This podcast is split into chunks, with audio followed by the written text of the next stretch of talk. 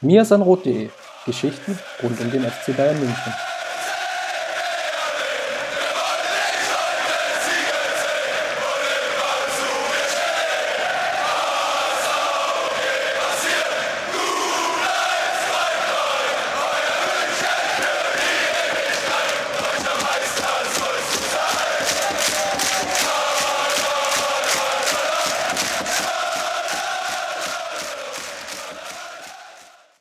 Servus und herzlich willkommen zum Mir sind Rot Podcast, Folge 216. Dort sind wir mittlerweile angelangt und heute beschäftigen wir uns in der Episode die Feinde 12 natürlich mit dem Torschützenfest vom vergangenen Mittwoch. Der FC Bayern hatte das Nachholspiel im DFB-Pokal, erste Runde gegen den Bremer SV. Ketzerisch könnte man natürlich sagen, für die Bremer war alles wie immer. Hätten sie auch Werder Bremen schicken können und nicht den, den Bremer SV. Es war ein, ein Gegentor-Festival für die Gegner. Zwölf Tore. Der zweithöchste Bayern-Sieg in der Geschichte in einem Pflichtspiel. Das waren schon bemerkenswerte Zahlen. Darauf, wenn wir zu sprechen kommen. Natürlich blicken wir noch leicht zurück auf die Partie gegen Köln.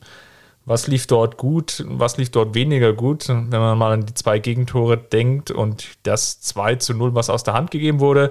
Und last but not least wollen wir natürlich auch sprechen über die FC Bayern Frauen. Die starten nämlich jetzt am kommenden Wochenende in die neue Spielzeit. Und das alles zu besprechen. Ja, und wenn ich sage natürlich wir, ihr kennt das, dann ist natürlich wieder Justin Kraft an meiner Seite. Grüß dich, Justin. Servus Chris, schön, dass wir uns doch noch zusammengefunden haben diese Woche, obwohl äh, ja das ein oder andere im Weg steht. Ich bin nämlich nicht daheim, sondern ähm, bin unterwegs und komme auch bis Dienstag nicht nach Hause. Ähm, Habe aber trotzdem versucht, alles möglich zu machen, um heute im Podcast hier dabei zu sein. Wunderbar. Mein Name ist Christopher Rambo und dann lass uns doch mal direkt loslegen. Lass uns schauen. Zunächst einmal, ähm, ja, fangen wir ruhig mit den Bayern-Frauen an. Das ist ja unsere Kategorie rund um den FC Bayern. Ich hatte jetzt gerade überlegt, ob wir nicht doch die Amateure vorziehen. Aber bleiben wir gleich mal bei den Bayern-Frauen. Da geht es ja jetzt in die neue Saison. Es, es gibt ja ausnahmsweise, kann man ja fast sagen, was zu verteidigen, nämlich der FC Bayern ist ja der amtierende deutsche Meister bei den Frauen. Und im Vorfeld gab es, glaube ich, viel Diskussion natürlich über die, die Qualität der Liga und ähm, ob es jetzt eine, eine, Aufstockung geben sollte und Professionalisierungsgedanken. Das ist aber mal alles vielleicht beiseite geschoben. Lass uns vielleicht erstmal auf das Sportliche schauen. Siehst du denn die Münchnerinnen auch wieder als den Favoriten oder die Favoriten für ähm, die Meisterschaften in der, auch in der kommenden Spielzeit? Also grundsätzlich ähm, gibt es, glaube ich, nicht den einen Favoriten. Äh, solange Bayern und, und Wolfsburg äh, auf diesem Niveau performen, ähm, ist es schwer, den einen Favoriten festzumachen. Aber ich glaube, die Bayern haben jetzt einen ganz, ganz wichtigen Schritt in der vergangenen Saison gemacht. Also ähm, sie haben es geschafft, äh, die Meisterschaft endlich nach München zu holen. Sie haben es geschafft, äh, Wolfsburg in beiden Duellen, ähm, quasi über beide Duelle zu besiegen, ähm, indem sie das erste Spiel gewonnen haben und äh, sich beim, zweit, äh, beim zweiten Spiel dann das Unentschieden gegriffen haben. Ähm, das ist immer ganz wichtig, glaube ich, im Meisterschaftskampf und äh, zeigt dann auch immer, immer die Endtabelle. Ähm, ja, und das ist einfach auch für den Kopf wichtig, weil die Frauen so gemerkt haben, ja, wir, wir, wir können es schaffen, wir sind äh, qualitativ mit dabei.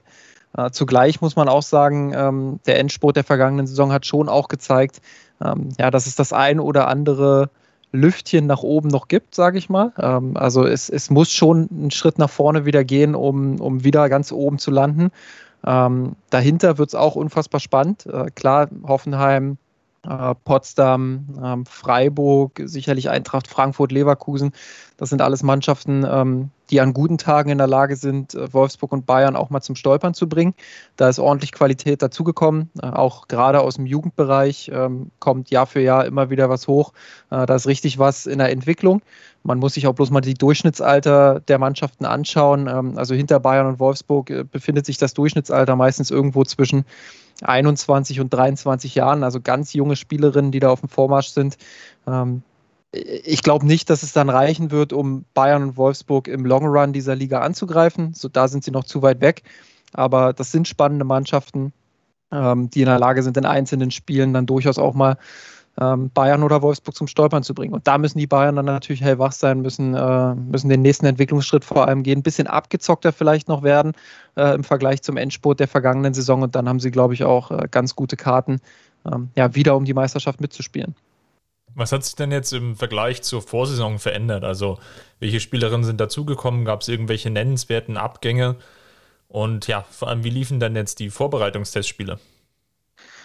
Genau, also ähm, Abgänge gab es eigentlich nur zwei nennenswerte. Ähm, einmal Amanda Illstedt, die äh, in der Innenverteidigung regelmäßig gespielt hat, ähm, und auch Simone Sörensen, die ebenfalls ähm, ja, in der Innenverteidigung die ein oder andere Minute abgegriffen hat.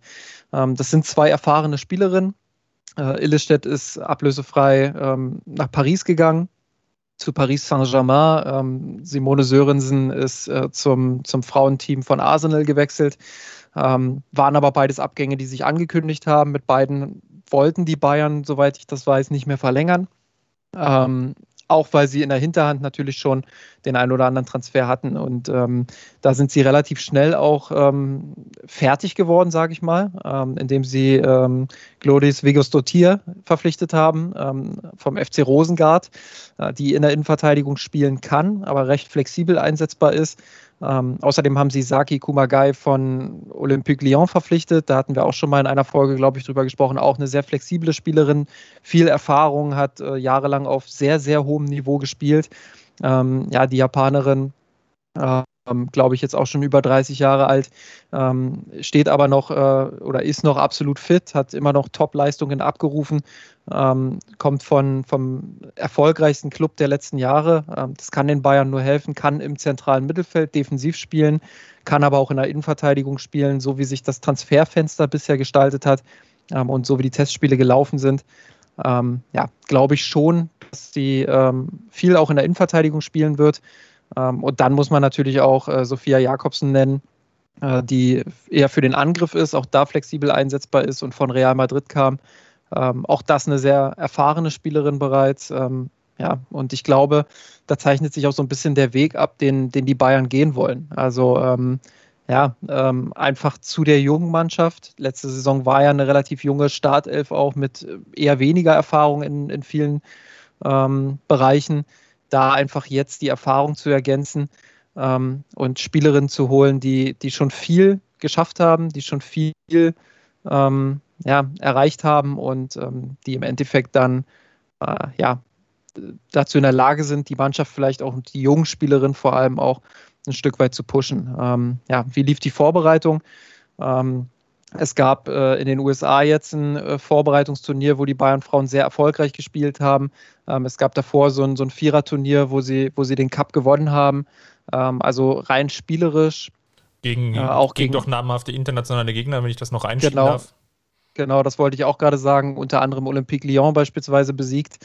Ähm, ja, das, das äh, war schon echt gut. Ähm, war auch schon gut anzusehen für den Stand der Vorbereitung. Ähm, also ich würde sagen, die Bayern gehen mit einer breiten Brust in, in, in die Saison und ähm, ja, mit der Erfahrung der letzten Saison endlich die Meisterschaft geholt zu haben und eben diesen Vorbereitungsergebnissen ähm, wird man selbstbewusst genug sein, um dann eben auch ähm, zum Auftakt am 29.08., also diesen Sonntag um 16 Uhr gegen Werder Bremen am Start zu sein. Ähm, vielleicht noch eine, eine ganz allgemeine Info.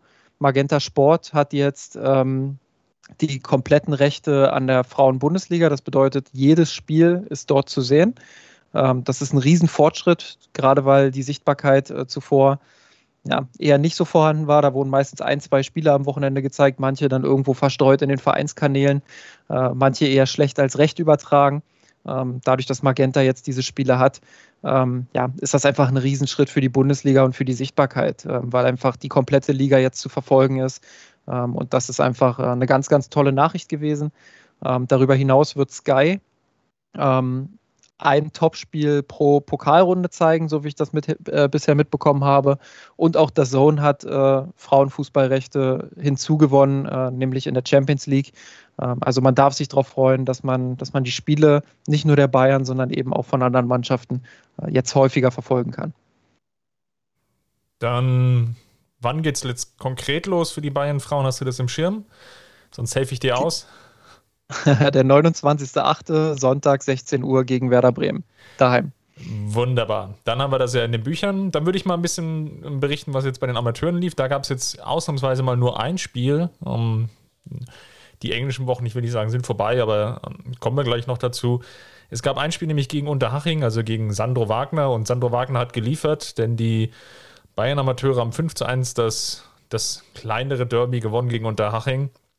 Sehr souveräner Auftritt, überwiegenden Teil natürlich defensiv hin und wieder anfällig, wie jetzt auch vielleicht beim 1 zu 1 durch ähm, Maschigo zu sehen war. Ähm, natürlich dann, ja, passte es immer noch nicht ganz von der Balance her. Hatten natürlich jetzt auch in der letzten Woche ja schon debattiert, dass es natürlich Richtung Aufstieg gesprochen so ein bisschen suboptimal ist. Aktuell die Ausrichtung ist natürlich irgendwie ganz cool. Auf der einen Seite, dass es den Amateuren gelingt, ja durchaus torreich unterwegs zu sein. Aktuell 33 Tore aus neun Spielen, aber eben auch schon zehn Gegentreffer. Das heißt also, in, in jeder Partie nimmt man durchaus mindestens mehr als einen Gegentreffer mit. Das sind ja so fast an Flicksche Zeiten. Das kann natürlich sich ausgehen. Aktuell ist man noch Tabellenführer.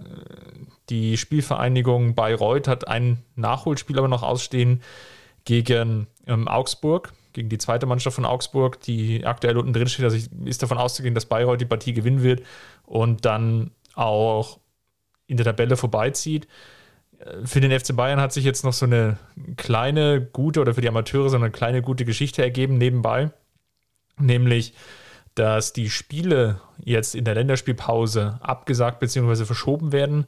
Das ist insofern wichtig, weil durchaus einige Abstellungen ähm, für die jeweiligen, vor allem für die U-Mannschaften natürlich da waren. Und ja, man hätte sicherlich irgendwie den Kader zusammengestellt. Aber das, das Topspiel gegen Bayreuth wäre natürlich dann mit einer durchaus schwächeren Mannschaft gewesen aus Sicht des, der Amateure.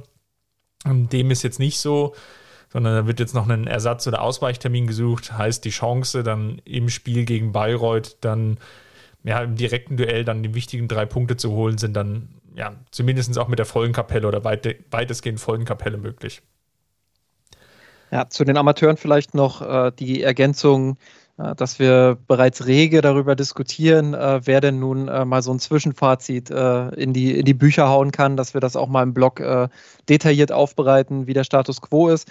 Ähm, da arbeiten wir aktuell dran, wird sicherlich in den nächsten ein bis zwei Wochen ähm, ja, dazu kommen, dass wir, dass wir da mal eine tiefergreifende Analyse veröffentlichen, einfach die ersten Spiele nochmal kompakt äh, äh, unter die Lupe nehmen, gucken, wer, wer konnte sich zeigen, ähm, ja, wo hapert es vielleicht noch, äh, wo, wo müssen noch Fortschritte her, damit der Aufstieg dann am Ende auch wirklich äh, gelingt. Ähm, das einfach als kleine Zwischeninfo, da könnt ihr euch schon mal, schon mal drauf freuen. Und ich äh, erhebe damit natürlich auch so ein Stück weit den Druck jetzt auf die Redaktion, dass wir liefern müssen.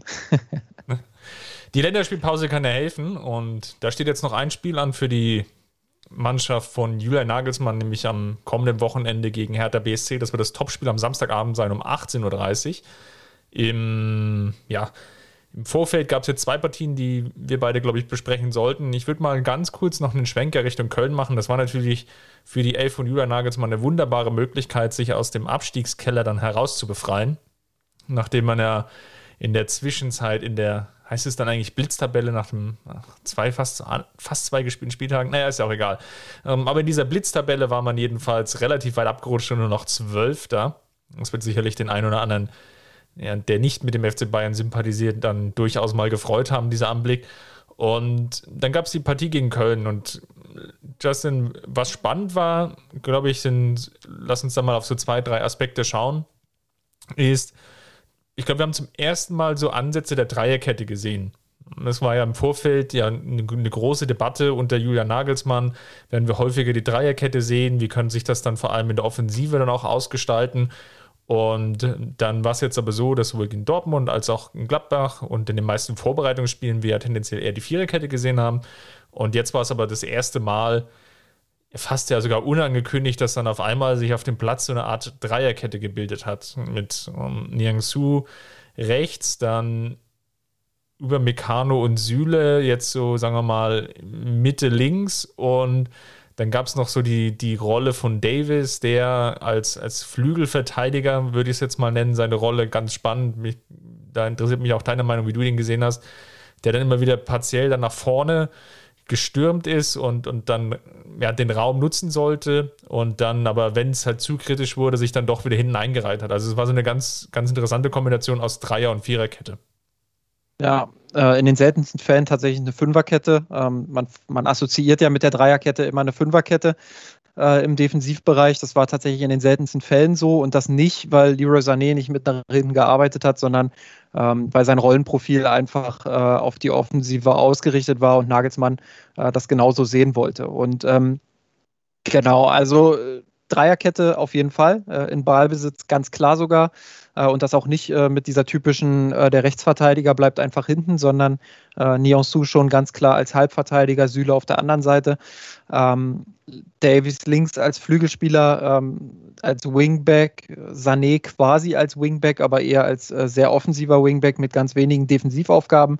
Ähm, und so hat sich dann ähm, in Ballbesitz oft eine, eine Art 3-2-5 rauskristallisiert. Also vorne wirklich fünf Spieler, äh, die versuchen in der letzten Linie den Druck aufrechtzuerhalten. Ähm, hinten dann die Dreierkette und zwischendrin halt Kimmich und Goretzka, die das alles äh, miteinander verbinden sollten. Und ähm, die ersten 15 Minuten fand ich das richtig ansprechend, muss ich sagen.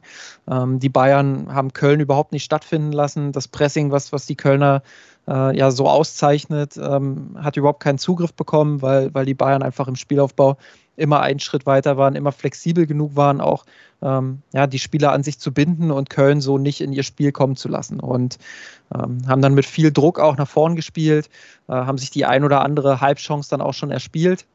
Ähm, hat mir auch gut gefallen, wie aktiv äh, Sané eingebunden wurde in den, in den ersten 15 Minuten. Äh, da werden wir später dann auch nochmal drauf zu sprechen kommen. Das sollte sich ja nicht über die 90 Minuten dann äh, ausdehnen, aber gerade in der Anfangsphase äh, fand ich schon, dass man richtig gute Ansätze dann auch gesehen hat von den Spielern. Ähm, ja, und äh, ich fand auch interessant, äh, wie Müller agiert hat, der sich immer wieder auch hat nach rechts rausfallen lassen äh, und dann fast wie so ein Rechtsverteidiger agiert hat. Also Sané quasi immer dann hinterlaufen hat, wenn er es gerade gebraucht hat ähm, oder vorderlaufen hat. Das ist ja so ein bisschen die Kritik daran, wenn Sané vorne als Flügelspieler ohne Rechtsverteidiger spielt, der ihn da unterstützt. Ähm, unter Nagelsmann sieht das jetzt so aus, dass sich die Rollenverteilung einfach so ein bisschen verschiebt. Also wenn wir jetzt mal vom, vom ja, vom idealen Prototyp ausgehen, wie das auszusehen hat, dann hat jeder sicherlich Lahm, Robben und Thomas Müller im Kopf von damals. Ähm, Lahm, der immer wieder konsequent hinterlaufen hat, Müller, der sich im Halbraum angeboten hat und Robben, dem die Räume dann eben für die Dribblings geöffnet wurden. Ähm, das ist jetzt in dem Fall einfach so, dass, dass Müller diese Rechtsverteidigerrolle übernommen hat und anstatt Müllers Position im Halbraum oder im Zentrum äh, waren es dann eben ganz oft Goretzka, in selteneren Fällen dann eben auch Kimmich, die sich dort angeboten haben. Ähm, und, und so wurde Sané dann eigentlich auch entsprechend unterstützt und hatte auch immer die Möglichkeit, ähm, ja, den Ball nicht, nicht nur zu bekommen, sondern er hatte dann eben auch gute Optionen, ähm, die er dann nicht immer genutzt hat. Aber da eben äh, die Rolle von Thomas Müller einfach ganz, ganz interessant. Ähm, Nagelsmann hat ja so ein bisschen auch dann auf der Pressekonferenz danach über die Beweggründe gesprochen, warum er sich für diese Dreierkette entschieden hat. Ähm, es hatte vor allem Fitnessgründe. Er wollte, dass die, dass die Außenverteidiger bzw. die Außenspieler ähm, nicht so weite Wege zum Pressing haben, dass sie gut abgesichert werden, dass gut durchgedeckt wird. Ähm, er meinte, die Dreierkette hat das nicht immer taktisch sauber gemacht, deshalb musste er dann zur Halbzeit wieder umstellen, äh, weil es dann doch ein sehr intensives Spiel wurde mit einem, mit einem relativ offenen Schlagabtausch, so ab der 15., 20. Minute. Ähm, deshalb hat er dann wieder umgestellt, aber die Idee dahinter war einfach, ähm, ja, Kölns Pressing so ein bisschen den Zahn zu ziehen und gleichzeitig selbst äh, möglichst kurze Wege zu haben, um vorne dann auch Druck auszuüben und ins hohe Pressing zu kommen, was dann eben gegen Ende der ersten Halbzeit nicht mehr so funktioniert hat. Wobei man, glaube ich, dazu sagen muss, dass ich fand das defensiv eigentlich schon ansprechend. Also ähm, jetzt natürlich jetzt die zweite Halbzeit mit den zwei Gegentoren mag natürlich jetzt auch paradox klingen, ne? wie Julian Nagelsmann natürlich dann auch argumentiert hat. Also hatte jetzt nicht das Gefühl, dass jetzt sich Köln Unmengen an Chancen herausgespielt hat, ähm, sondern dass eigentlich die Schwäche in der ersten Halbzeit tendenziell beim FC Bayern in der Offensive lag. Und du hast jetzt Leroy Sané natürlich schon angesprochen, der dann von der Entscheidungsfindung her natürlich nicht immer ganz glücklich war. Der aber auch und, und nicht nur er, sondern eben auch viele andere dann einfach zu viele individuelle Fehler hatten, gerade dann im, im letzten Drittel, sei es jetzt auch Thomas Müller, Gnabry, Davis, dann teilweise oder auch mal Lewandowski einen Pass hauch zu weit gespielt, also dieser berühmte vorletzte oder letzte Pass, die dann einfach auch nicht gut genug gespielt waren, wo gute Ansätze, wo man sich auch teilweise mit guten Kombinationen schon in gefährliche Räume in Zonen gespielt hat, dann nicht genutzt werden konnten. Und das war eigentlich eher so der Kritikpunkt, wo ich dachte, da will jetzt Nagelsmann ansetzen. Deswegen fand ich seine Argumentation auf der Pressekonferenz dann auch dahingehend sehr, sehr spannend, dass er gesagt hat, wir standen defensiv nicht gut genug. Und deswegen hat er umgestellt. Es war eine, eine also aus, also aus von meiner Perspektive heraus eine sehr interessante Beobachtung, weil ich jetzt eher das Problem gesehen habe, okay, wir, mm, müssen wir nicht irgendwas in der Offensive umstellen ähm, und, und dafür sorgen, dass dann weniger Fehler sind. Aber ähm, die, die Herleitung von Nagelsmann war da eine entsprechend andere.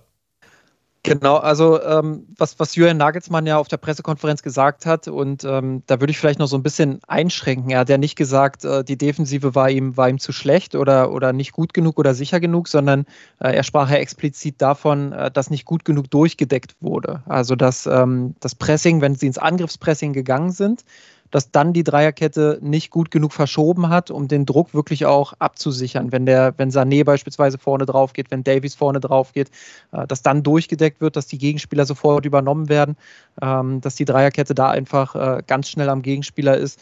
Um, um die Angriffe von Köln dann quasi im Keim zu ersticken und selbst vorne dann auch die Ballgewinne zu bekommen, um eben äh, dann umzuschalten und kurze Wege zum Tor zu haben. Und das kam ihm zu selten, das würde ich auch unterschreiben. Ich glaube, dass das System an sich aber defensiv in der Restverteidigung schon sehr stabil war. Ähm, das trifft aber auch auf die Viererkettenformation zu, die Nagelsmann zuletzt hatte. Also klar, wir reden jetzt immer über Gegentore und äh, gegen Köln waren es wieder zwei Gegentore, ähm, gegen Dortmund war es eins, gegen Gladbach eins.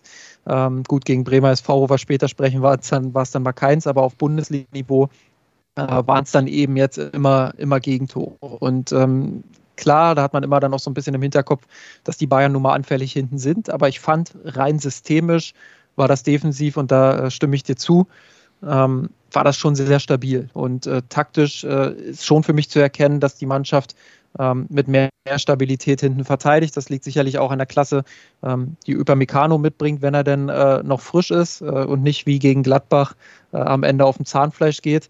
Ähm, dann, dann, dann, dann funktioniert das schon gut und ähm, taktisch äh, macht die Mannschaft das sehr clever, steht immer sehr kompakt auf dem Feld, ähm, macht das Zentrum extrem eng, kommt gut ins Gegenpressing, äh, meistens zumindest. Ähm, und selbst wenn nicht, selbst wenn die erste Reihe mal überspielt wird, sind sofort Spieler da, die wieder Druck ausüben. Ähm, also es ist nicht so einfach, die Bayern zu überrumpeln. Ähm, ich glaube, wenn wir über defensive Probleme sprechen, dann müssen wir vor allem auch über Hereingaben von außen sprechen. Die kompakte Formation führt natürlich auch dazu, dass auf den Flügeln ein bisschen mehr Platz ist. Äh, da muss Nagelsmann sicherlich noch eine Lösung finden. Das war in der Vorbereitung schon so. Äh, Köln hat in der Vorbereitung ja 3-2 gegen die Bayern gewonnen. Stark dezimiert, muss man dazu sagen. Ähm, aber auch da waren es eher taktische als individuelle Probleme. Also, dass das Außen einfach der Raum war, ähm, um diese Flanken zu schlagen und in der Mitte sich immer jemand davon stehlen konnte, der das Ding dann reingemacht hat. Äh, gegen Gladbach war es ja auch ähm, äh, im Testspiel beispielsweise eine Situation, wo nach einer Flanke getroffen wurde. Jetzt gegen Köln wieder zwei Flanken. Ähm, das ist schon so ein kleines Muster, was sich abzeichnet. Da muss Nagelsmann, glaube ich, nochmal an den Stellschrauben drehen äh, und rausfinden, wie er das am besten im Ansatz verteidigen kann. Sonst ist das defensiv sehr stabil. Ähm, was die Offensive anbelangt, ähm, ja, bin ich komplett bei dir. Ähm, das ist für mich äh, auch vor allem eine Präzisionsfrage. Ähm, Leroy Sané, der, der gerade gegen Ende der ersten Halbzeit, wo diese unsäglichen Pfiffe kamen, ähm, ja, gerade da die ein oder andere Fehlentscheidung auch getroffen hat, aber nicht alleine, sondern auch Thomas Müller ähm, und, und auch Serge Gnabry und auch andere Spieler machen da Fehler, ähm, Ungenauigkeiten, entscheiden sich für den falschen Spieler, der gerade einläuft. Ähm, das sind alles Dinge, ich glaube, die, die werden sich einstellen, wenn dann der Rhythmus da ist. Äh, auch da gibt es richtig gute Ansätze, aber ähm, ja, diese Präzision führt eben dazu, dass man Gegner immer wieder dann auch ins Spiel holt, weil der eben dann auch zu Kontersituationen kommen kann. Ja, wenn man mal auf die beiden Gegentore schaut, dann weiß ich gar nicht, ob das jetzt rein taktische Fehler waren. Natürlich gibt es da etwas mehr Raum. Auf der anderen Seite, wenn man mal genau hinschaut, sind es zwei Flanken aus dem Halbfeld, die schlecht verteidigt wurden. Und da kann man natürlich darauf schauen, erstmal insgesamt, warum wurde die Flanke nicht verhindert? Das ist sicherlich ein Problem, zum Beispiel beim 2 zu 2, dass da zu wenig Druck auf äh, Ezibue war. Also Davis kommt da leicht verspätet raus, aber natürlich auch schon vorher der Pass. Da gibt es wenig Druck hin zum ähm, Passgeber auf Ezibue aus dem Mittelfeld heraus. Das ist sicherlich so ein Problem gewesen kann dann, glaube ich, Davis gar nicht so richtig den Vorwurf machen, weil Isibue dann eigentlich gleich sofort, also im, im, fast zweiten Kontakt oder fast ersten Kontakt, wenn man so will, dann den, den Ball schon Richtung Zentrum spielt. Und ähm, beim 1 zu oder beim ja, 1 zu 2 aus Kölner Sicht herausgesprochen, war es natürlich so, dass zunächst einmal Stanisic sich da abkochen lässt auf der Außenbahn. Ist natürlich klar, dass er dann auch nicht komplett fehlerfrei spielt. Da kann man, oder diese Erwartungshaltung sollte man dann, glaube ich, auch nicht haben. Ähm, aber da verschätzt sich natürlich Süle im Zentrum maßlos. Und ja, das, das führt natürlich dazu zu im Endeffekt zwei einfachen Gegentreffen. Und das ist sicherlich ein Punkt, da muss Nagelsmann dran arbeiten. Ähm, ich glaube, was, was man jetzt sieht, und du hast es ja auch schon angesprochen, die Strukturen, die Anlagen sind durchaus da. Auch jetzt über einen längeren Zeitraum, vielleicht mal 60, 70 Minuten, das Ganze stabil zu halten. Aber sowohl das Dortmund-Spiel, aber natürlich auch das Gladbach-Spiel und jetzt auch Köln haben wiederum gezeigt, ähm, sie bekommen es noch nicht 90 Minuten hin. Und ähm, das ist sicherlich ein Punkt, daran wird zu arbeiten sein. Das ist jetzt aber auch, glaube ich, nochmal um Erwartungshaltungsmanagement zu betreiben jetzt auch noch nicht die Saisonphase, wo es jetzt darum geht, ähm, jeden Gegner immer zu schlagen und ähm, möglichst auch fehlerfrei zu spielen, sondern ähm, es gilt jetzt den, den Rhythmus aufzunehmen, ähm, natürlich keine einfachen Fehler zu machen oder wenn man Fehler macht, dann im Endeffekt wie gegen Köln das dann auch zu korrigieren.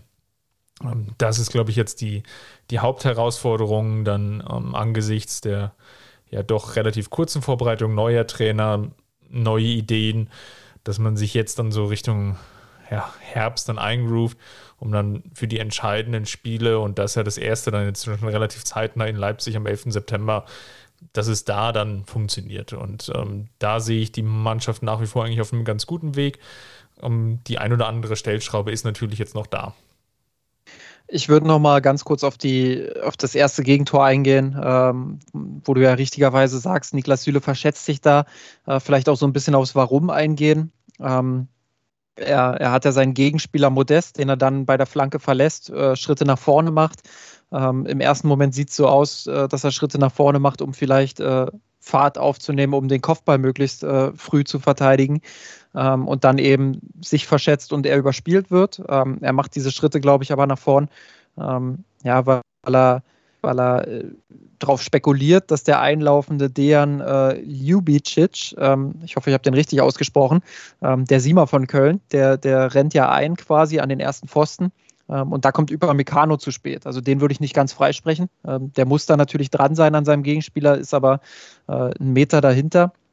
Und ähm, deshalb ist Süle dann quasi eins gegen zwei.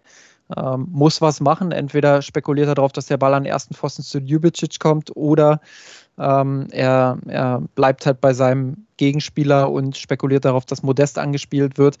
In dem Fall hat er eben nach vorn spekuliert, hat sich verspekuliert. Ähm, würde ich ihm aber jetzt nicht als katastrophalen Bock ankreiden, sondern eben äh, als eine 1 gegen 2 Situation, wo er eine 50-50-Entscheidung zu treffen hat. Ähm, Im Nachhinein lässt sich natürlich leicht sagen, ja, dann bleib halt bei deinem Gegenspieler, dann äh, ist Upamecano der Bock, ähm, dann bist du da fein raus. Ähm, andererseits äh, würde man vielleicht auch über Niklas Süle sprechen, wenn der Ball dann an den ersten Pfosten gekommen wäre. Ähm, insofern, ja, schwierige Entscheidung. Er ist da sicherlich äh, ein Teil der Fehlerkette, aber nicht das Entscheidende. Gut, Leo Sané würde ich dann ähm, gleich nochmal besprechen, wenn es ähm, um den Bremer SV geht. Ja, zwölf Tore dort. Ich glaube, kann man jetzt relativ lange diskutieren, ähm, was, was da gut lief und glaube ich jedes, jedes einzelne Tor teilweise auch für sich abfeiern. Ähm, würde ich jetzt vielleicht an der Stelle mal drauf verzichten und eher nochmal so den Fokus legen auf, auf eine Beobachtung, nämlich Leroy Sané. Und äh, zwar haben wir ja gesehen, und, und das fand ich eine, eine ganz spannende Beobachtung, die wir teilweise auch schon mal im Podcast ein bisschen immer andiskutiert haben, ähm, aber glaube ich nie richtig zum Thema gemacht haben. Und das aber natürlich schon eine, eine spannende Frage ist, ähm, nämlich welche Position ist denn die beste für Leroy Sané? Und wenn man jetzt mal so Richtung Manchester schaut, wo er ähm, vorher drei, vier Jahre relativ erfolgreich gespielt hatte, dann ist dort auffällig gewesen, dass er da vor allem auf dem, auf dem linken Flügel unterwegs war, während der FC Bayern ihn ja häufig eher so als ähm, rechten Flügelspieler eingesetzt hat, der dann Robben Esk ja nach innen ziehen soll, auch den Abschluss suchen soll. und ähm, ja, in, in eher in dieser Rolle gesehen hat, während er im Manchester teilweise eher der Vorlagengeber war, ja, der dann ähm, mit dem linken Fuß dann teilweise ähm, Pässe nach innen spielt oder zum Teil natürlich dann auch mal selber den Abschluss suchen kann, aber von, von seinem Bewegungsablauf her einfach andere Möglichkeiten hat. Und ähm, ja, das, was Nagelsmann jetzt äh, getan hat, war, ihn da gegen den Bremer SV da einfach mal auf diese Position zu stellen. Sei es jetzt, um ihnen einfach mehr Sicherheit und Selbstvertrauen zu geben. Du hast ja schon angesprochen, Justin, dass das Selbstvertrauen nicht da ist, dass die Entscheidungsfindung teilweise etwas holprig ist auf dem rechten Flügel. Und deswegen fand ich es ganz spannend, ihn jetzt auf dem linken Flügel zu sehen. Und ähm, will das jetzt natürlich jetzt gegen den Fünftligisten Bremer SV jetzt nicht absolut abfeiern, aber man hat natürlich schon gesehen, dass er sich da auch wohlfühlt auf dieser Position. Dass er da einfach vom Bewegungsablauf her mehr Möglichkeiten hat, einfach mit, dem, mit seinem linken Fuß dann den Ball vielleicht auch etwas besser noch abzuschirmen ähm, gegenüber dem, dem Gegner. Also das heißt, wie, wie bewege ich mich eigentlich in den Zweikampf rein? Natürlich dann auch nochmal mehr Optionen hat, den Ball dann gut nach innen zu spielen. Haben wir ja gesehen jetzt bei der Vorlage zum 1 zu 0, auch wenn die natürlich dann eigentlich fast resultiert aus einer eher erstmal zunächst schlechteren Ballannahme, aber dann auch beim 4 zu 0 ähm, die, die Übersicht behalten. Aber es gibt eben auch die Möglichkeit, und das hat man in Manchester eben auch relativ häufig gesehen, dass er dann selber mal den Abschluss sucht, mit links aus ähm, vielleicht eher spitzerem Winkel, aber dann häufiger das, das lange Eck dann doch durchaus ganz gut anvisieren kann. Und was jetzt so für mich als Frage übrig bleibt, ist eigentlich, kann das nicht sogar eine Option sein für Julian Nagelsmann, ähm, von diesem Gedanken abzurücken, Sané auf die rechte Außenbahn zu schieben und, und dort zu sehen, sondern dass Sané vielleicht viel mehr ein Kandidat eigentlich eher für links ist und dann auch als Vor viel mehr als Vorlagengeber fungiert und gar nicht so sehr als Abschlussspieler. Und damit ja dann die, die Frage verbunden, ähm, ja, was, was, würde das bedeuten, ähm, vielleicht jetzt auch für die, äh, für, für die anderen Offensivspieler? Können Gnabry dann den, den Rechtsaußen mimen oder Coman? Weil was wir ja auch gesehen haben, und dann ähm, letzter Punkt jetzt dazu, ist natürlich auch, dass die Flügelspieler vielleicht eine leicht andere Aufgabe haben. Ich erinnere jetzt zum Beispiel an die, an der, die Rolle von Gnabry gegen Köln, der sich auch durchaus dann im Zentrum immer wieder versucht hat, ähm, ins Spielgeschehen dann einzubinden. Ja, äh, viele, viele Aspekte, viel Richtiges auch. Ähm, ich versuche das auch mal so ein bisschen äh, für mich aufzudröseln. Ähm, erstmal die Frage natürlich, ob Leroy Sané äh, links der stärkere Spieler ist. Ähm, ich glaube, das kann man nicht abschließend beurteilen. Man kann aber richtigerweise feststellen, dass das bei Manchester City durchaus eine, eine ganz erfolgreiche Geschichte war ähm, er dort viele Scorerpunkte auch gesammelt hat, ähm, auch viele Tore geschossen hat von dieser Position aus ähm, und wie du schon sagst, äh, sehr viele auch vorbereitet hat. Ähm, ja, dort zu dem Spieler gereift, äh, den der FC Bayern ja auch verpflichten wollte. Ähm, insofern ähm, durchaus äh, eine berechtigte Feststellung zu sagen, er ist links sehr stark. Bei, unter Guardiola kam er ja immer auch über die Breite, über die über die ähm, Auslinie quasi und äh, dann nach innen ziehend ähm, mit Tempo entweder links oder rechts vorbei und dann eben die Vorlage spielend oder abschließend. Ähm, ja, das, das liegt ihm, dieses Spiel, gerade wenn er aus der Breite kommen kann. Weniger liegt es ihm, wenn er in den Halbraum gehen muss. Das hat man insbesondere unter Hansi Flick äh, ja, überdeutlich gesehen und auch unter Yogi Löw äh, das ein oder andere Mal, dass er im Halbraum und im Zentrum eben nicht so stark ist, ähm, weil er in diesen engen Räumen ähm, ja, einfach, einfach nicht ballsicher genug ist und seine Entscheidungsfindung da unter Druck äh, durchaus auch leidet. Ähm, ja, insofern steht für mich schon mal fest, ähm, egal ob er nun rechts oder links spielt, er braucht auf jeden Fall eine breite Position, ähm, aus der er seine Zweikämpfe dann suchen kann. Ähm, das ist für mich ein Punkt, der feststeht. So, ähm, wenn wir dann über die linke Seite sprechen, dann ist natürlich auch die Frage, wie ist der Spieler dort eingebunden? Und mit Omar Richards hat das äh, womöglich gegen den Fünftligisten ganz gut funktioniert. Ähm, Omar Richards ist ja genauso wie Alfonso Davies. Ähm, ja, eher ein Spieler, der schon auch offensiv orientiert ist, der auch gern mal über die Außenbahn kommt, äh, der auch gern über die Breite kommt. Äh, insofern könnte das natürlich auch zu Problemen führen, ähm, gerade mit Alfonso Davies dann, wenn, wenn Leroy Sané auf der linken Seite einrücken muss und eben in den Halbraum muss oder ins Zentrum, so wie Gnabry diese Position ja interpretiert. Ähm, ich weiß nicht, ob Davies selber ein Spieler ist, der vorderlaufen kann und der im Halbraum auch äh, seine Qualitäten ähm, ja so zum Zuge bringen kann, äh, wie er es auf der linken Seite macht. Deshalb ähm, wird das sicherlich auch eine Rolle spielen in den Gedanken von Julian Nagelsmann. Ähm, ich glaube aber, dass es kurzfristig, und äh, ich benutze ja auch bewusst das Wort kurzfristig, ähm, dazu führen kann, dass Sané wieder ein Stück Selbstvertrauen dazu gewinnt, indem er einfach wieder Dinge macht, ähm, die er kennt, wo er weiß, dass er gut darin ist, dass er stark darin ist, dass er seine Qualitäten dort einbringen kann.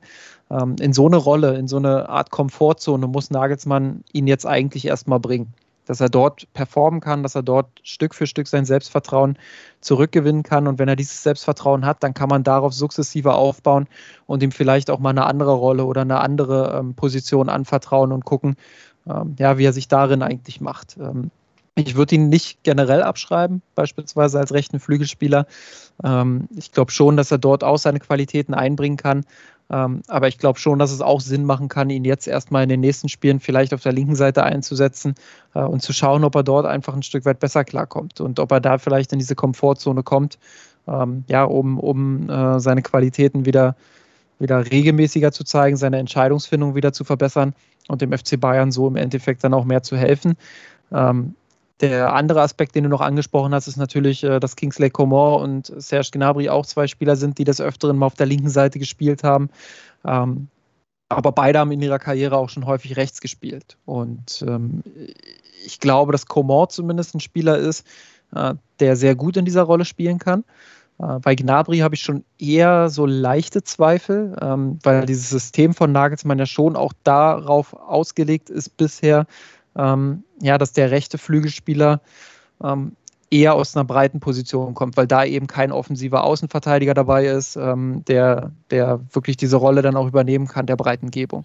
Gut, das kann sich ähm, natürlich noch ändern, also vielleicht sogar mit Pavard, wobei da würde ich jetzt auch mal ein dezentes Fragezeichen dran setzen, aber klar gibt es da sicherlich die ein oder andere Option noch. Ähm, ja, das sind halt alles nicht die, die Optimaloptionen. Und mhm. äh, das ist, du hast halt den Spieler, den du links hast mit Davies, den hast du auf der rechten Seite aktuell nicht. Ja. Wenn du diesen Spieler hättest, ähm, dann wäre es natürlich für Gnabry auch ideal, dann könnte er schön einrücken. Er ist ja eher im Halbraum stark, eher im Zentrum stark. Ähm, dann dann wäre das gar kein Problem. Aber ähm, so würde ich schon mal ein Fragezeichen dahinter setzen, ob Gnabry ähm, auf dieser rechten Außenbahnposition äh, gut funktionieren würde. Da sehe ich schon eher ähm, einen Kingsley Coman, der der, ja, der das durchaus richtig gut machen kann. Ähm, oder eben auch Jamal Musiala, der ja immer so ein bisschen unter den Tisch fällt, der aber bisher auch äh, sehr zu überzeugen weiß ähm, oder auch viele Positionen in der Offensive bekleiden kann. Ähm, aber wenn wir jetzt Leroy Sané für sich betrachten, ähm, dann muss es jetzt natürlich erstmal darum gehen, ihn, ihn in diese benannte Komfortzone zu bringen ähm, und ihn da eben wieder aufzubauen, ganz langsam. Ja, ich kann, also um vielleicht nochmal auch Bezug zu nehmen zu den Pfiffen, wir haben, du hast ja vorhin schon den Begriff unsäglich benutzt. Um, ich glaube, das trifft es ganz gut, weil ähm, einerseits kann man, glaube ich, davon ausgehen, dass jetzt niemand irgendwie bewusst schnell, äh, schlecht spielt und ähm, kann mir auch kaum vorstellen, dass diese Pfiffe dann irgendwie in, in irgendeiner gewissen Art und Weise dann irgendwie motivierend sein können. Natürlich verbindet man mit, mit dem Landio Sané immer eine sehr, sehr hohe Erwartungshaltung, ist natürlich jetzt auch gepaart mit der ähm, Ablösesumme, die jetzt nicht exorbitant hoch war muss man, glaube ich, auch sagen, ähm, bedingt durch das, das Kreuzbandriss ist und dem, dem Jahr, den, dass Sané ja noch in Manchester geblieben ist. Aber natürlich die Zahlen, die vorher im Raum standen, dass die sicherlich bei dem einen oder anderen Fan noch im Hinterkopf sind. Und man natürlich da irgendwo die Erwartungshaltung hat, dass sie auf einem ähnlichen Niveau oder der Spieler, jetzt in dem Fall Sané, trifft sicherlich dann auch für Gnabry und, und Roman zu, dass sie auf ähnlichem Niveau wie Robben und, und Ribéry unterwegs sind. Und wenn man da mal so in die Zahlen schaut, dann sieht man auch häufiger mal, also jetzt retrospektiv rückblickend, durchwachsene Spielzeiten bei den beiden Spielern. Also ja, die kommen immer so nahe ran an dem einen Scorerpunkt pro Spiel, pro Saison. Ähm, teilweise in den richtig, richtig guten Jahren sind sie sogar leicht drüber, wie im Fall von Ribéry 13, 14. Es gibt aber auch mal Saisons, da sind sie dann etwas darunter, sind eher so bei 0,8. Und wenn man jetzt mal bei Leroy Sané schaut, dann war das letztes Jahr jetzt auch nicht alles so schlecht. Ja, das waren halt ähm, 22 Torbeteiligungen in 44 Spielen. Gut, das ist 0,5. Aber das war auch von der Phase geprägt, gerade im, im, Frühjahr, wo einfach die Form nicht gepasst hat, wo er sehr, sehr viele Spiele machen musste, sowohl in der Nationalmannschaft dann als auch im Verein. Es gab kaum Rotationsmöglichkeiten, weil Coman sehr, sehr lange verletzt war oder beziehungsweise Gnabry dann auch mal wegen Corona eine Zeit lang nicht spielen konnte. Und, und Sané sollte das dann alles auffangen. Und das ist natürlich dann auch eine sehr, sehr hohe Erwartungshaltung, die vielleicht auch gar nicht zu erfüllen ist, weil es einfach dann ja, nicht, gehen kann, dass ein Spieler über Wochen hinweg drei Spiele pro, pro Woche macht und äh, dann, dann in jedem Spiel ähm, zig Scorerpunkte sammelt, ja, sei es jetzt Tore oder Vorlagen. Und letztes, letzter Punkt noch dazu, muss natürlich auch sagen, dass die viele noch diese Phase im Kopf haben von, von Ribery und Robben, um da auch jetzt nochmal den Bezug zu nehmen. Und das war aber damals auch ein anderes Spiel beim FC Bayern. Die, die Spielanlage war Anfang der 10er Jahre, natürlich unter Frank Kragen besonders, aber auch unter Jupp Heynckes und dann auch natürlich teilweise auch bei, bei Pep Guardiola, die hatte einen sehr, sehr starken Flügelfokus. Die, die zielte also darauf ab, die Flügelspieler in besondere Situationen zu bringen, also in 1 gegen 1 Duelle, um dann Vorlagen zu liefern, um teilweise vielleicht auch im Fall von Robben natürlich sehr, sehr häufig auch selber den Abschluss zu suchen. Und jetzt sind es aber Positionen, die vielleicht eher den vorletzten Pass spielen, die eher vielleicht nur mal Räume öffnen, dann um, um Pässe aus dem Zentrum, Kombinationen zu erlauben. Weil machen wir uns ja nichts vor. Der Abschlussspieler beim FC Bayern ist in den letzten zwei, vielleicht sogar drei Jahren Robert Lewandowski und das ist der Zielspieler. Das heißt, alles andere außenrum dient eigentlich nur zu, zur Orchestrierung, ihn in eine Abschlussposition zu bringen. Und ähm, die Tore in der letzten Saison, die 41 in der Bundesliga, haben es ja gezeigt. Klar kann man sich da wünschen, dass die Außenspieler Gnabry, Koman, Sané, weil wir jetzt natürlich insbesondere über ihn gesprochen haben, da mehr zuliefern. Ähm, das gibt aber teilweise eben dann die, die Spielanlage auch nicht her. Und das ist, glaube ich, ein Punkt, der dann von vielen Fans dann auch nicht, nicht wirklich in Betracht gezogen wird. Ja, ganz, ganz wichtiger Punkt. Ähm, Chapeau, dass du es da so, so herausgearbeitet hast. Ähm, Soweit äh, habe ich ehrlich gesagt noch gar nicht gedacht, ähm, dass die Spielweise ja auch ähm, durchaus da eine Rolle spielen kann. Klar, wir haben es gesehen, gegen Köln beispielsweise, äh, ich habe es auch schon gesagt, eigentlich war er gut eingebunden, hatte auch immer wieder richtig gute Situationen, äh, wo, er, wo er einfach hätte auch glänzen können, wo er, wo er dann einfach die falsche Entscheidung trifft. Ähm, ich glaube, das ist im Moment einfach ein psychologisches Problem bei ihm. Ähm, er hat da so eine mentale Blockade drin, Selbstzweifel, glaube ich, und das, was die Leute ihm unterstellen, ähm, dass er von der Körpersprache her abwinkt, dass er stehen bleibt oder solche Sachen. Ich glaube, dass das ist keine Arroganz oder das ist auch kein, kein absichtliches, ich will der Mannschaft jetzt nicht helfen oder ich will nicht alles reinlegen, äh, wie man mal so schön sagt, sondern ähm, das, das ist einfach Selbstzweifel, das ist Ärgern über sich selbst, das ist äh, Hadern mit sich selbst, das ist ähm, äh, das Gefühl zu haben, man kommt an seine eigentliche Qualität nicht mehr ran und weiß nicht so richtig, woran es liegt. Ähm, da ist er einfach, glaube ich, in einem, in einem, negativen Strudel aktuell drin. Und ähm, ja, in diese Situation reinzupfeifen, ähm, ist vielleicht einerseits irgendwo äh, ein Prozess, der normal ist, wenn man Geld für etwas zahlt ähm, und äh, unterhalten werden will. Andererseits, und ähm, da lege ich diesen Erklärungsversuch auch ganz schnell wieder ab, ähm, ist es einfach auch ein Zeichen fehlender Empathie. Also einfach, ähm, dass, die, dass die ZuschauerInnen, die da gepfiffen haben, ähm, dass die sich nicht hineinversetzen können in die Situation von Sané. Ähm, klar ist es immer schwer, sich äh, in eine Situation hineinzuversetzen, die, die so entfernt von einem ist. Also der Millionär da unten auf dem Platz, der, der sein äh, Hobby überspitzt gesagt ausüben darf und äh, es dann nicht mal fertig kriegt, äh, einen Zwei-Meter-Pass zu spielen. Ähm, aber das ist eben sehr unempathisch und das ist ähm, ja psychologisch für mich äh, auch schwer nachzuvollziehen. Ähm, ja, dass, dass man sich da so auf einen Spieler dann auch fokussiert, das ähm, haben wir auch schon häufiger gesehen in der Nationalmannschaft oder auch äh, beim FC Bayern, dass, dass da ein Spieler rausgepickt wird, ähm, weil es das Ganze natürlich auch äh, vereinfacht. Aber ähm, ja, in, in solchen Momenten, glaube ich, braucht Sané vor allem Support, er braucht Unterstützung. Er braucht Menschen, ähm, ja, die ihm vertrauen, die auf seine Qualität vertrauen, die wissen, was er kann ähm, und die davon überzeugt sind, dass er das auch bald wieder zeigen wird. Und äh, wenn ich Nagelsmann in den Interviews so höre, äh, dann, dann glaube ich schon daran. ähm, dass, dass er an Sané glaubt und dass er auch einen Plan hat, wie er mit Sané vorgeht, ähm, um ihn dann wieder in diese Form zu bringen. Und ich glaube, das wird Zeit brauchen. Das wird nicht von heute auf morgen gehen. Das wird nicht in den nächsten Spielen passieren. Aber irgendwann, sukzessive, ähm, sollte der Knoten dann natürlich auch irgendwann platzen. Ähm, und ähm, ja, das, das kann ich mir gut vorstellen, dass das unter Nagelsmann funktioniert. Ähm, ich glaube, und das sollten sich ähm, alle immer wieder auch ins Gedächtnis rufen, die ähm, negative Gefühle gegenüber einem Fußballer entwickeln oder gegenüber einer Fußballerin, ähm, der oder die die Leistung aktuell nicht so abruft, dass wir es da immer noch mit Menschen zu tun haben und dass es menschlich ist, auch in gewissen Momenten vielleicht Versagensängste zu haben, Selbstzweifel zu haben, nicht immer 100 Prozent von sich zu überzeugt sein. Ähm, das sind ganz normale menschliche Dinge, ähm, die, die sich psychologisch einfach äh, ja, nochmal verstärken, wenn du so eine Kette oder so eine Aneinanderreihung von schlechten Leistungen hast. Und ähm, da ist es nur schwer, wieder rauszukommen. Äh, deshalb sage ich, äh, man braucht Geduld, man braucht Zeit.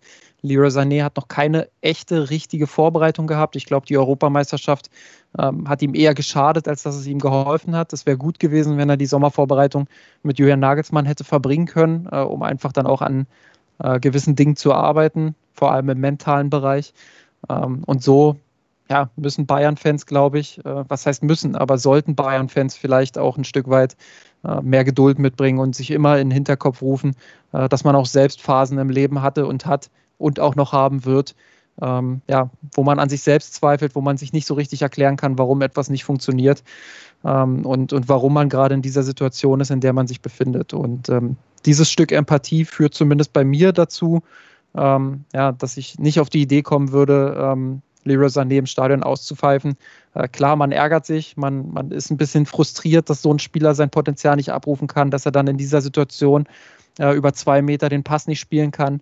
Ähm, ich kann diese Frustration auch nachvollziehen, ähm, aber man muss immer im Hinterkopf haben, dass es sich ähm, da um Menschen handelt und ähm, dass das Zwischenmenschliche eben auch ganz wichtig ist.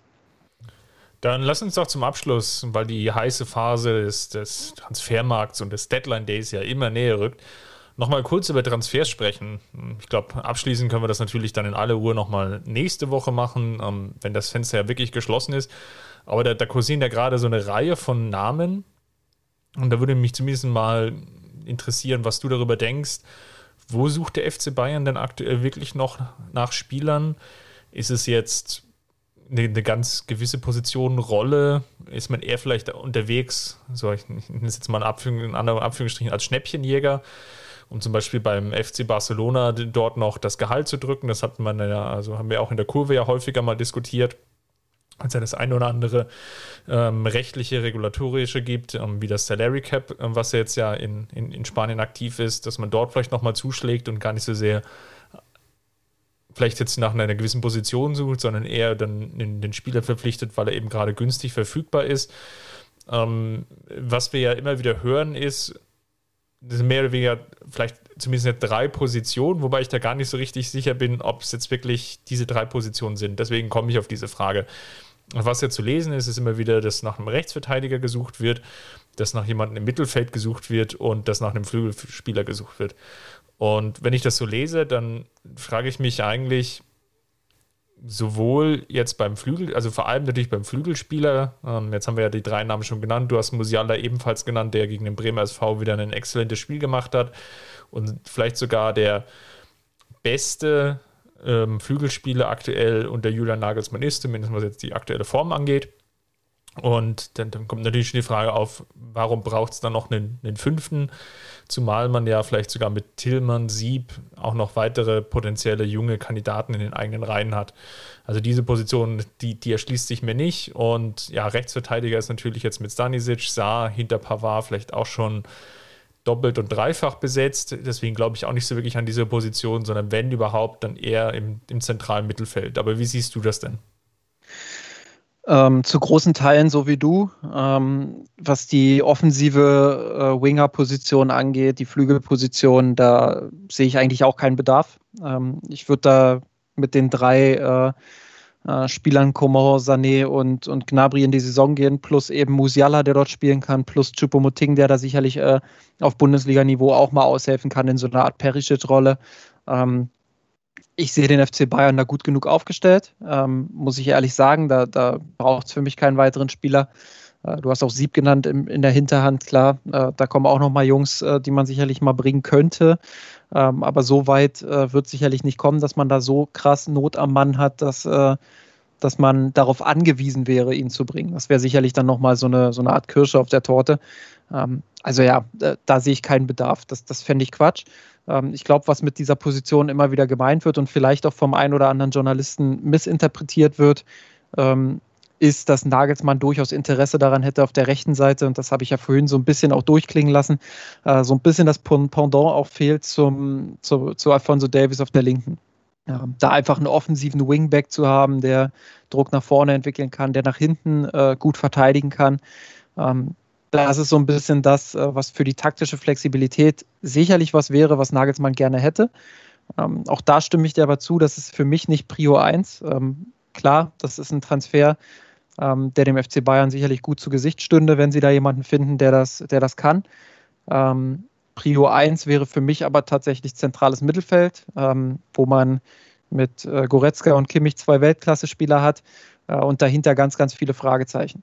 Tolisso äh, weiß keiner, wie lange bleibt er überhaupt fit, äh, kommt er nochmal in seine Form ran nach den ganzen Verletzungen. Äh, Marc Rocker äh, ist aktuell auch noch ein Fragezeichen, ist jetzt wieder ins Training zurückgekehrt, zumindest mit dem Ball. Ähm, weiß keiner, ob er jetzt äh, an sein Potenzial rankommen kann, ob er jetzt langsam unter Nagelsmann aufblüht oder ob er noch mehr Zeit braucht. Ähm, deshalb auch das ein Fragezeichen. Cousins brauchen wir nicht drüber reden ähm, ist ganz klar ein Kandidat, den Verein äh, vielleicht sogar noch Last Minute zu verlassen. Ähm, also da hapert es schon. Und ähm, da fand ich das Interesse an Marcel Sabitzer eigentlich ähm, ja, schon charmant. Ich glaube, äh, der FC Bayern sollte da nicht allzu lange zögern ähm, und sollte das Ding dingfest machen, egal ob sie ähm, ob sie jetzt noch einen Spieler verkauft bekommen oder nicht. Ich glaube nicht, dass der FC Bayern so klamm ist und das haben wir in unserer Wirtschaftsfolge äh, vor einigen Wochen ja auch ausführlich besprochen, ähm, dass sie diesen Transfer nicht stemmen könnten. Also ich glaube schon, dass das möglich ist. Ähm, und da würde einfach meine Priorität als FC Bayern liegen, das Ding festzumachen, um einfach im Mittelfeldzentrum, was ja für Nagelsmann auch ein, ja, so, so eine Kernposition im Spiel ist, ähm, um ihm da einfach noch mehr Optionen zu geben. Und Sabitzer kann ja wirklich äh, fast alles im Mittelfeld spielen. Äh, dementsprechend wäre das schon für den Preis, der da, der da so äh, rumschwebt, sage ich mal, oder rumwabert, zwischen 10 und 15 Millionen Euro als Ablöse, ähm, wäre das schon ein Transfer, wo ich sage, den, den muss der FC Bayern eigentlich eintüten und äh, da muss man zupacken. Ähm, ja, alles andere ist sicherlich diskutabel. Wenn man den in der Tasche hat, ist der Kader schon ein Stück breiter, ähm, qualitativ, aber auch aktuell numerisch, weil es ja so aussieht, als würde man keinen verkaufen können.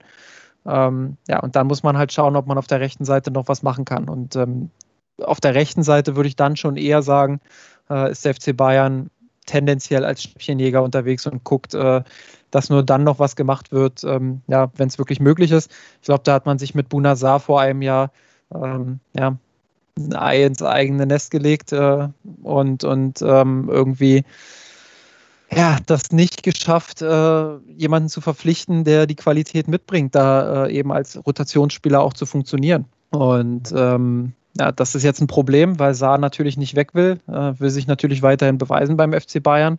Ähm, Bayern wird auch nur, nur schwer jemanden finden, der, der ihn davon überzeugen kann zu wechseln. Und so wird Saar wahrscheinlich auch in dieser Saison wieder beim FC Bayern bleiben. Und ähm, das ist insofern ein Problem, weil er leistungstechnisch eben nicht ähm, in diese Riege gehört, ähm, die es beim FC Bayern braucht. Und ähm, das, das blockiert dann so ein bisschen auch die Position. Aber du hast auch recht, mit Stanisic ist jemand in der Hinterhand, ähm, ja, der das bisher gut gemacht hat und ähm, bei dem sich dann vielleicht auch die Probleme in Anführungsstrichen in Luft auflösen. Ähm, aber auch er ist natürlich nicht der Spieler, der, der in die Offensive gehen kann. Insofern dieses, dieses taktische Element, ähm, darauf muss Nagelsmann im Moment ähm, tendenziell eher verzichten. Ja, ähm, gerade was jetzt die Abgänge angeht, ist natürlich jetzt immer noch so dieses Fragezeichen da. Ne? Ich, ich tue mich auch schwer, ähm, was dann teilweise immer so äh, kolportiert wird. Ähm, ja, die, es, es, es findet sich gar kein Interessent für die Spieler und ja, eigentlich und, und, und überhaupt, das, das liest sich immer so, als, als wären es quasi Und, und das jetzt wirklich in An- und Abführungsstrichen, also die, die allerletzten Menschen, ja. Und, und, und mit dem will eigentlich ja niemand was zu tun haben. Jetzt wirklich sehr, sehr überspitzt formuliert. Und ähm, jetzt mal abseits dieser ganzen menschlichen Bewertung, dass das ja so ein, so ein absolutes No-Go ist, ähm, glaube ich schon, dass es da durchaus Interessenten gibt bei den jeweiligen Spielern. Man muss natürlich aber auch dazu sagen, ähm, wer zum FC Bayern wechselt, bekommt tendenziell eher ein sehr, sehr gutes Gehalt, das jetzt ganz, ganz viele andere Vereine natürlich auch bedingt durch die Corona-Pandemie gar nicht mehr bezahlen können, schrägstrich wollen. Und dann hast du natürlich dann auch gewisse Fragezeichen, die dann hinter den, ähm, dem Leistungsvermögen vielleicht von dem einen oder anderen Spieler entsteht oder vielleicht auch im Falle von Cuisance vielleicht auch die menschliche Komponente nicht, nicht unbedingt passt. Ja? Und da ist natürlich die Frage, wie viel Risiko ähm, willst du dann als, als Verein dann wirklich auch eingehen, um dann ne, einerseits wirtschaftlich, aber eben auch vom, vom Kader her, ob das jetzt passt oder nicht. So, und das, glaube ich, spielt dann, dann bei, bei vielen Vereinen, die anklopfen, natürlich dann eine Rolle. Und deswegen, ne, dass es da keine Interessenten gibt, das halte ich für Quatsch.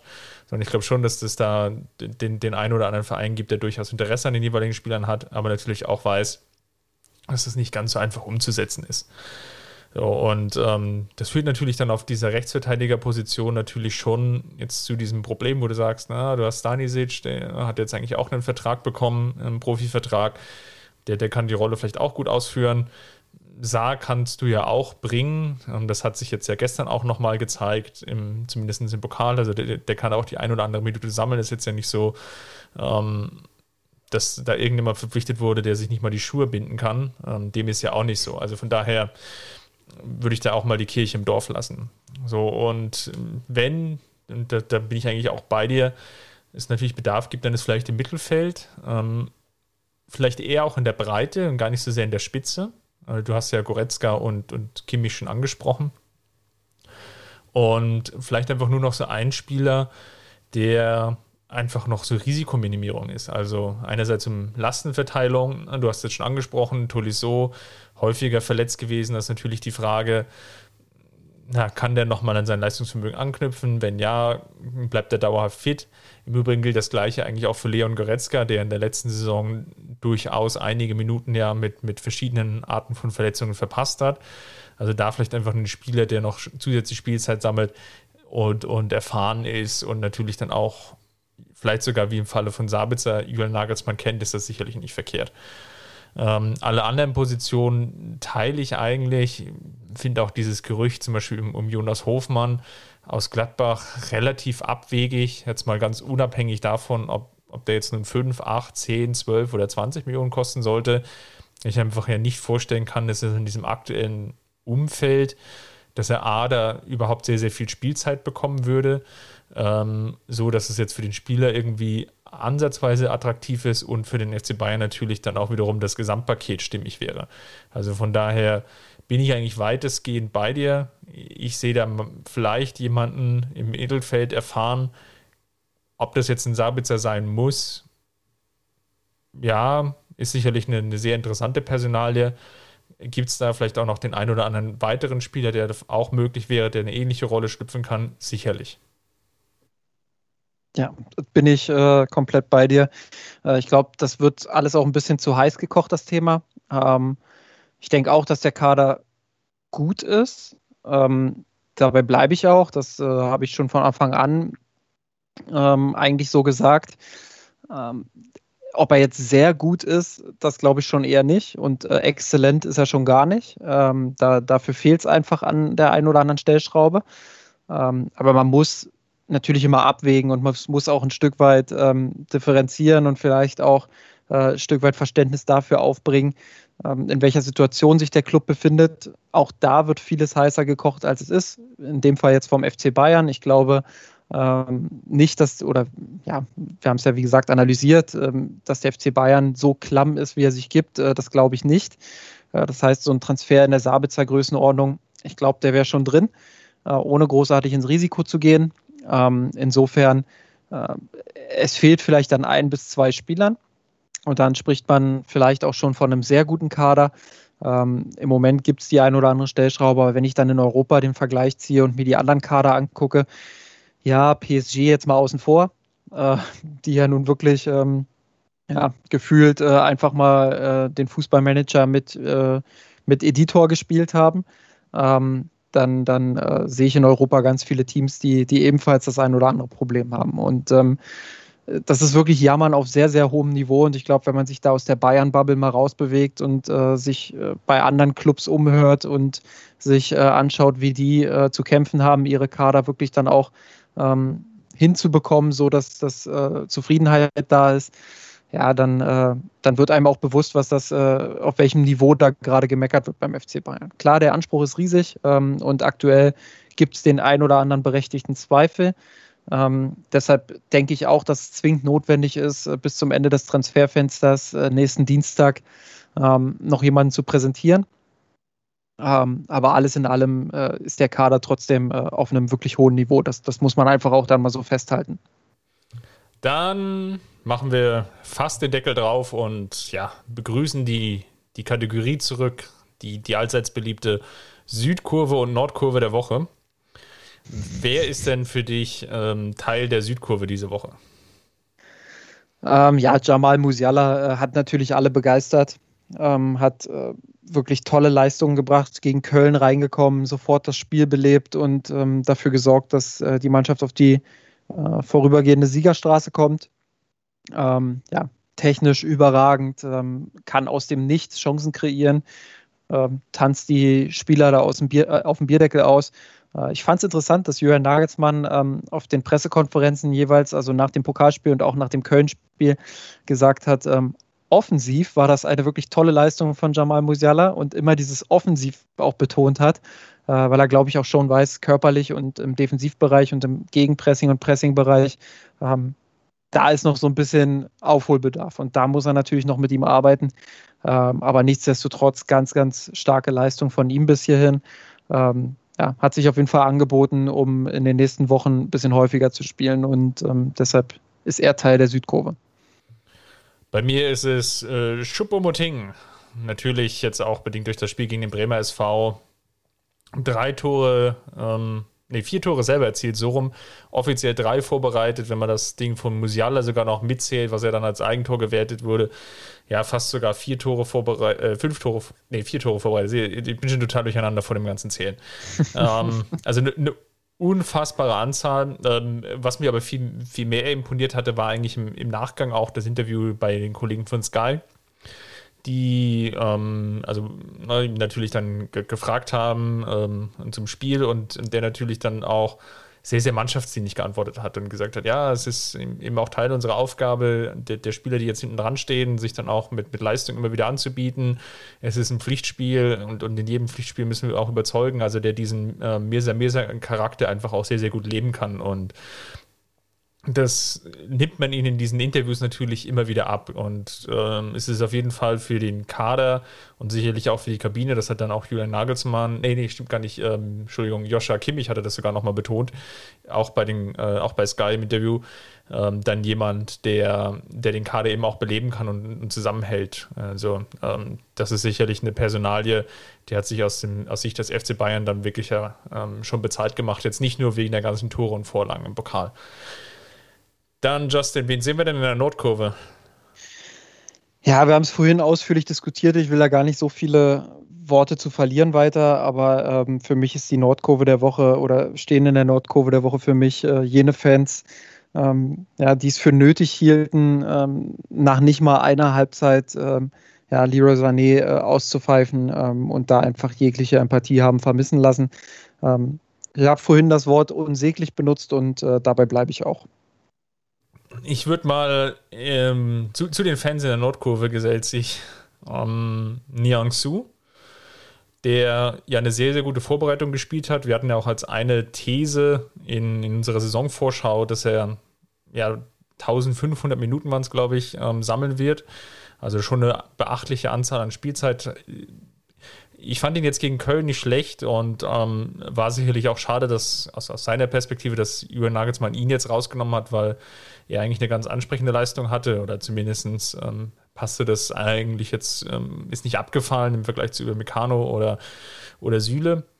und ja, jetzt da so leicht hinten dran steht, auf jeden Fall hinter den beiden und jetzt im Pokalspiel zwar durchgespielt hat, aber doch den ein oder anderen kleineren Wackler drin hatte und sich dann auch noch eine unnötige gelbe Karte abgeholt hat. Okay, das ist jetzt im Pokal jetzt nicht, nicht wirklich entscheidend. Ähm, nichtsdestotrotz verliert er gerade oder hat er so etwas diesen Drive verloren, wo man dachte, ähm, er wird jetzt der, der, ich will nicht sagen Superstar, ist jetzt auch zu viel gesagt, aber er wird eine der Überraschungen.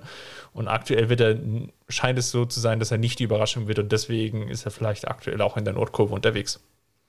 Ich habe zum Abschluss noch äh, eine kleine Hausmitteilung. Ähm, da bist du jetzt natürlich auch sehr überrumpelt von, weil ich dich darüber nicht in Kenntnis gesetzt habe vorher. Ähm, aber ähm, ja, wer am Sonntag äh, Lust hat, ähm, mich dabei zu beobachten, wie ich über den FC Bayern diskutiere, äh, der kann gerne ab um 11 ähm, bei, bei Sport 1 den Doppelpass äh, anschalten. Ich war ja letztes Jahr im November schon mal zu Gast, äh, wurde jetzt wieder eingeladen und ähm, habe wieder zugesagt. Ich weiß, der Doppelpass ist natürlich immer sehr umstritten, äh, gerade auch bei unseren ZuhörerInnen. Ähm, ja, aber äh, ich freue mich immer dann einfach auch in diese andere Welt mal zu vers äh, versetzt zu werden und ähm, ja, dem Stammtisch vielleicht so ein bisschen mir San Rot-Feeling äh, einzuhauchen, zumindest ein bisschen. Ähm, und ja, bin schon gespannt, ähm, wie es wird am Sonntag und äh, freue mich über jeden und jede, äh, die Lust haben, mir dabei zuzusehen, wie ich mich dann äh, diesmal am Stammtisch ja, mache und, und verhalte. Sehr schön. Dann kleiner Aufruf auch noch von meiner Seite. Ihr habt ja jetzt ja schon alle so tapfer durchgehalten. Ähm, falls es euch gefallen hat, also nur falls, ne? Also, ähm, dann hinterlasst uns gerne auch eine positive Rezension bei iTunes. Das hilft uns dann einfach, dort auch gesehen zu werden und gibt dann anderen Zuhörerinnen die Chance, dann auch wirklich ja, auf uns aufmerksam zu werden. Ähm, ist jetzt vielleicht auch gerade zum Saisonstart eigentlich eine, eine ganz nette Gelegenheit, sich dann auch irgendwie immer mal wieder neu zu orientieren, was jetzt so Podcast angeht. Die letzten Rezensionen, die wir dort erhalten haben, ähm, schwanken zwischen ähm, bessere Wortspiele gibt es höchstens im Rasenfunk von Mr. Stadionverbot. Ähm, bis hin zu ähm, der, der uns fünf Sterne gegeben hat. Ähm, dann haben wir aber auch jetzt in, in letzter Zeit die ein oder andere, ja, nicht ganz so erfreuliche Bewertung eingesammelt, wie zum Beispiel von äh, Bayern ist scheiße, der uns nur, nur einen Stern gegeben hat mit dem, mit dem Satz äh, Drecksverein mit Dreckserfolgsfans. Dann ja, das ist, das ist aber auch Kritik, äh, muss ich auch ganz ehrlich sagen. Äh, ja, die, die werde ich jetzt die Woche nochmal aufarbeiten und ähm, werde wirklich dann auch nochmal schauen, dass ich es nächste Woche besser mache. Genau, und dann gibt es zum Beispiel noch Kiki Mushi, die, die uns hinterlassen hat. Ich mache es kurz. Wie kann man über ähm, eine Stunde derart langweilig, einschläfernd und leidenschaftslos sprechen? Erstaunlich. Fast schon Hut ab für eine derartige Selbstüberschätzung. Ähm, äh, ja, falls ihr es nicht ganz so seht wie ähm, Kikimushi und ähm, Bayern ist scheiße, dann lasst es dann doch den, den Apple oder die, die Apple-Nutzer gerne wissen. Ähm, das würde uns dort auf jeden Fall helfen, dann gesehen zu werden. Ansonsten diskutiert gerne mit uns in, in der Kurve unter kurve.missenrot.de. Ähm, gerade die Spieltagsthreads ähm, werden da sehr, sehr gut angenommen, ähm, haben jetzt dort auch nochmal von ja, Kommentatorinnen aus, aus ja, die, die, die vorher bei uns im Blog unterwegs waren, haben jetzt dann längere Stücke auch über die Amateure schon geschrieben, beziehungsweise auch über die, die FC Bayern Frauen. Also schaut da auch noch mal ruhig vorbei, wenn ihr noch auf der Suche seid nach zusätzlichem Content. Justin, dann ähm, wünsche ich dir schon mal viel Spaß beim Doppelpass und ich glaube, dann haben wir ja auf jeden Fall einen Aufhänger und ein Gesprächsthema dann in der nächsten Woche. Macht's gut, bis genau. dahin, Servus. Servus. Ich hab geträumt von dir, von unserer Weltpläne. Wir haben den Kampf gewonnen, den Thron erklommen, der Haien hat's gemacht. Ich hab geträumt von dir, von unserer Weltpläne. Wir haben den Kampf gewonnen, den Thron erklommen, der Haien hat's gemacht. Hab geträumt von dir unserer Weltpläne. Wir haben den Kampf gewonnen, den Thron erklommen.